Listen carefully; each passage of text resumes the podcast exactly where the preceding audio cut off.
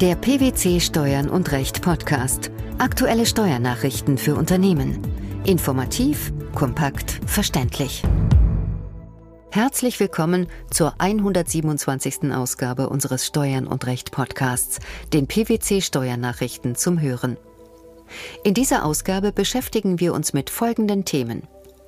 Leistungen an einen Vollvorsteuerabzugsberechtigten Unternehmer. Anwendung der Mindestbesteuerungsgrundlage möglich? Keine Versteuerung eines negativen Aktiengewinns aus Rückgabe von Anteilsscheinen.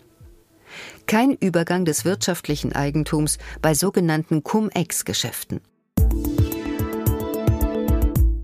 Bereits seit vielen Jahren wird über die Streitfrage debattiert, ob auch bei Leistungen an einen Vollvorsteuerabzugsberechtigten Unternehmer die Anwendung der Mindestbesteuerungsgrundlage folgen muss.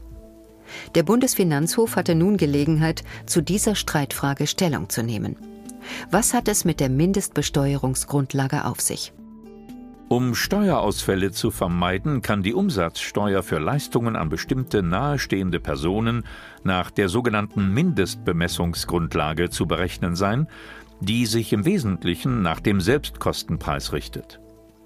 Diese Regelung ist unter anderem dann sinnvoll, wenn Leistungen an nicht oder nicht voll vorsteuerabzugsberechtigte Abnehmer erbracht werden.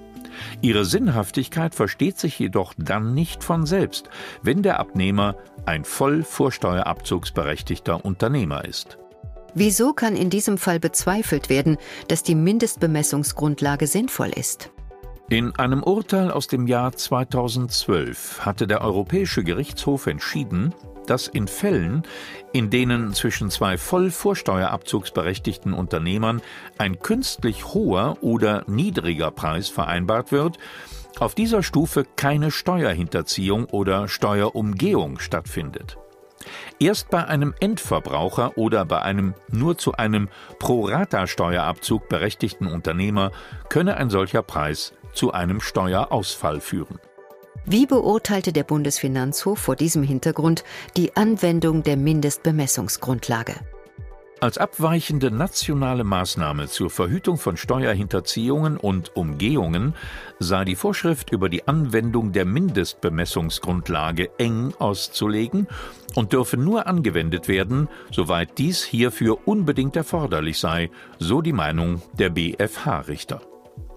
Allerdings könne nach früherer BfH-Rechtsprechung auch im Falle der Leistung an voll vorsteuerabzugsberechtigte Unternehmer die Gefahr einer Steuerhinterziehung oder Umgehung bestehen, und zwar dann, wenn der betreffende Eingangsumsatz einer Berichtigung nach 15a Umsatzsteuergesetz unterliege. Wieso wäre in diesem Fall eine Steuerhinterziehung oder Umgehung möglich?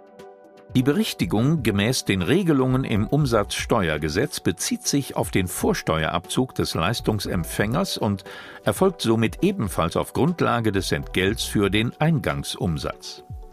Wenigstens im Streitfall kam eine solche Berichtigung aber ohnehin nicht in Betracht, so dass der Bundesfinanzhof die Anwendung der Mindestbemessungsgrundlage verwarf. Darüber hinaus machte das oberste Finanzgericht in seinem Urteil Ausführungen zum Entstehungszeitpunkt überhöht ausgewiesener Umsatzsteuer. Was stellten die Richter fest?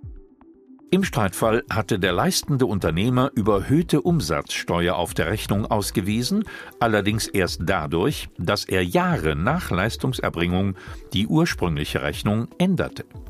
Der BfH entschied, dass die Steuer entgegen der Verwaltungsauffassung nicht bereits zur Zeit der Leistungserbringung geschuldet wurde, sondern erst im Voranmeldungszeitraum, in dem die Rechnungsänderung erfolgt war. Im Zuge einer Rückgabe von Anteilen an inländischen Investmentfonds ist bei der Gewinnermittlung eines körperschaftssteuerpflichtigen Anteilscheinsinhabers keine außerbilanzielle Hinzurechnung wegen eines sogenannten negativen Aktiengewinns zu berücksichtigen. Zu diesem Urteil kamen die Richter des Bundesfinanzhofs. Welche Voraussetzungen waren dabei zu berücksichtigen? Vor dem Bundesfinanzhof war zu klären, ob im Zuge einer Rückgabe von Anteilen an inländischen Investmentfonds bei der Gewinnermittlung eines körperschaftssteuerpflichtigen Anteilsscheininhabers eine außerbilanzielle Hinzurechnung wegen eines sogenannten negativen Aktiengewinns möglich ist. Streitjahr war das Jahr 2002. Nach 8b Absatz 2 Körperschaftssteuergesetz in der damaligen Fassung blieben Gewinne aus Anteilen an Körperschaften oder Personenvereinigungen, deren Leistungen beim Empfänger zu den Einkünften aus Kapitalvermögen gehören, steuerlich außer Ansatz. Gewinnminderungen, die im Zusammenhang mit diesen bestimmten Gesellschaftsanteilen stehen konnten, so die damalige gesetzliche Vorschrift, bei der Einkommensermittlung konsequenterweise auch nicht berücksichtigt werden. Wie gestaltete sich der konkrete Sachverhalt? Die Klägerin, ein genossenschaftliches Kreditinstitut, hielt alle Anteilsscheine an einem Wertpapier Sondervermögen. Aus der Rückgabe dieser Anteilsscheine erzielte sie einen Veräußerungsgewinn, der einen besitzanteiligen sogenannten negativen Aktiengewinn enthielt. Dabei handelte es sich um einen die Substanz des Wertpapier-Sondervermögens betreffenden Aktienverlust, der sich auf den Rücknahmepreis der Anteilsscheine am Wertpapier-Sondervermögen ausgewirkt hatte. Das Finanzamt rechnete den negativen Aktiengewinn dem Steuerbilanzgewinn hinzu. Mit welcher Begründung? Die Anwendbarkeit der Hinzurechnung gemäß den einschlägigen Regelungen im Körperschaftssteuergesetz ergebe sich aus dem im damals geltenden Gesetz über Kapitalanlagegesellschaften enthaltenen Verweis, wonach auf Einnahmen aus der Rückgabe oder Veräußerung von Anteilsscheinen die besagte Steuerbefreiungsvorschrift des 8b Absatz 2 Körperschaftssteuergesetz anzuwenden ist. Diese Ansicht des Finanzamts und insbesondere den gesetzlichen Verweis ließ der BfH aber nicht gelten. Getreu dem Motto Gesetzeskunde erleichtert die Rechtsfindung, ließen die Richter dem langjährigen Rechtsstreit ein knappes Urteil folgen. Was sind die Kernpunkte? Die von der Klägerin gehaltenen Anteilsscheine an dem Wertpapier Sondervermögen sind dem sachlichen Anwendungsbereich des Paragraphen 8b Absatz 2 Körperschaftssteuergesetz gar nicht zuzurechnen, so die obersten Finanzrichter. Sie seien keine Anteile an einer Körperschaft oder Personenvereinigung, da das Wertpapier Sondervermögen zivilrechtlich eine in der Vertragsform gegründete, nicht rechtsfähige Vermögensmasse bilde. Den Erträgen aus den Anteilsscheinen liege damit kein Gesellschaftsverhältnis zugrunde. Aus dem im Gesetz über Kapitalanlagegesellschaften enthaltenen Verweis auf die Regelungen im Körperschaftssteuergesetz 2002 ergebe sich zwar die Steuerfreiheit des positiven sogenannten Aktiengewinns eines körperschaftssteuerpflichtigen Anteilsscheininhabers. Dies begründe jedoch kein Abzugsverbot für sogenannte negative Aktiengewinne aus einem Wertpapier Sondervermögen. Denn der im Gesetz über Kapitalanlagegesellschaften enthaltene Verweis schließe nicht auch gleichzeitig die Rechtsfolgen des 8b Absatz 3 Körperschaftssteuergesetz zum Verbot der Gewinnminderung ein. Er führe vielmehr nur zur Anwendung der in 8b Absatz 2 Körperschaftssteuergesetz 2002 geregelten Steuerfreiheit auf die positiven Aktiengewinne aus den Anteilsscheinen. Um Wertpapiere geht es auch in unserem dritten Beitrag. Genauer gesagt, um die steuerliche Zurechnung von Dividendenerträgen und sonstigen Bezügen aus Aktien bei Wertpapiererwerben im Zusammenhang mit Finanzierungs-, Wertpapierleih- und Total Return Swap Geschäften sowie um einen kurzfristigen Rückverkauf im Rahmen sogenannter Cum-Ex-Geschäfte. Was verbirgt sich hinter diesem Begriff? Cum-Ex-Geschäfte sind ein Begriff aus dem Aktienhandel. Dabei geht es um den Verkauf einer Aktie kurz vor dem Dividendentermin und den Rückkauf derselben Aktie kurz nach dem Dividendentermin. Bei der in der Vergangenheit viel diskutierten Frage nach Konsequenzen sogenannter Cum-Ex-Geschäfte hat die Finanzverwaltung vor dem Bundesfinanzhof nun einen Teilerfolg errungen. Konkret ging es um die Gefahr einer doppelten bzw. mehrfachen Anrechnung von Kapitalertragssteuer. Nachdem bereits am 17. April 2014 eine Vorab-Pressemitteilung des Bundesfinanzhofes dazu erging, wurde das eigentliche Urteil des obersten Finanzgerichts nun amtlich zur Veröffentlichung bekannt gegeben. Das Ergebnis? Wie bereits zuvor vor dem Finanzgericht Hamburg unterlag der Investor auch vor dem obersten Finanzgericht. Eigentlicher Entscheidungsgrund war aber, dass für das geplante Geschäft eine ganz bestimmte Konstruktion gewählt wurde. Um welche Form der Gestaltung ging es?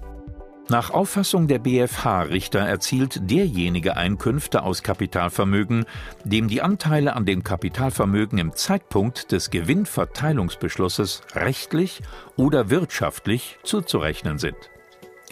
Bei sogenannten Cum-Ex-Geschäften mit Aktien scheide wirtschaftliches Eigentum über die Anteile dann aus, wenn der Erwerb der Aktien mit dem durch ein Kreditinstitut initiierten und modellhaft aufgelegten Gesamtvertragskonzept verbunden ist, das wie folgt gestaltet ist.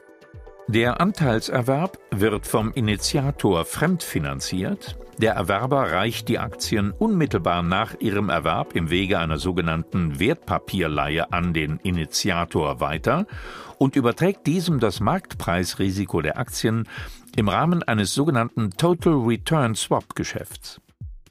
Nach Dafürhalten der Richter lag aufgrund dieser Konstruktion ein bloßer Durchgangserwerb vor.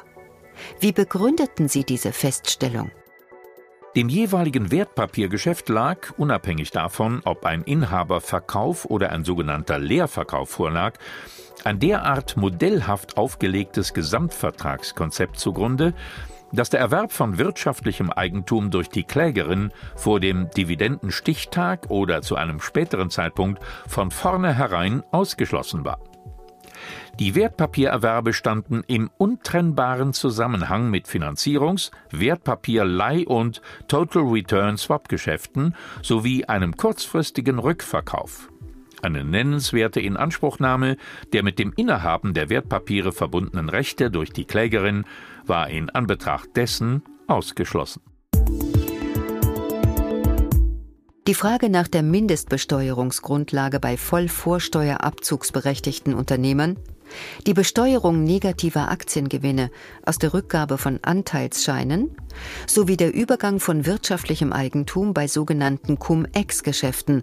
Das waren die Themen der 127. Ausgabe unseres Steuern und Recht Podcasts, den PwC Steuernachrichten zum Hören. Wir freuen uns, dass Sie dabei waren und hoffen, dass Sie auch das nächste Mal wieder in die PwC Steuernachrichten reinhören. Steuerliche Beiträge zum Nachlesen finden Sie in der Zwischenzeit unter blogs.pwc.de slash steuern und recht.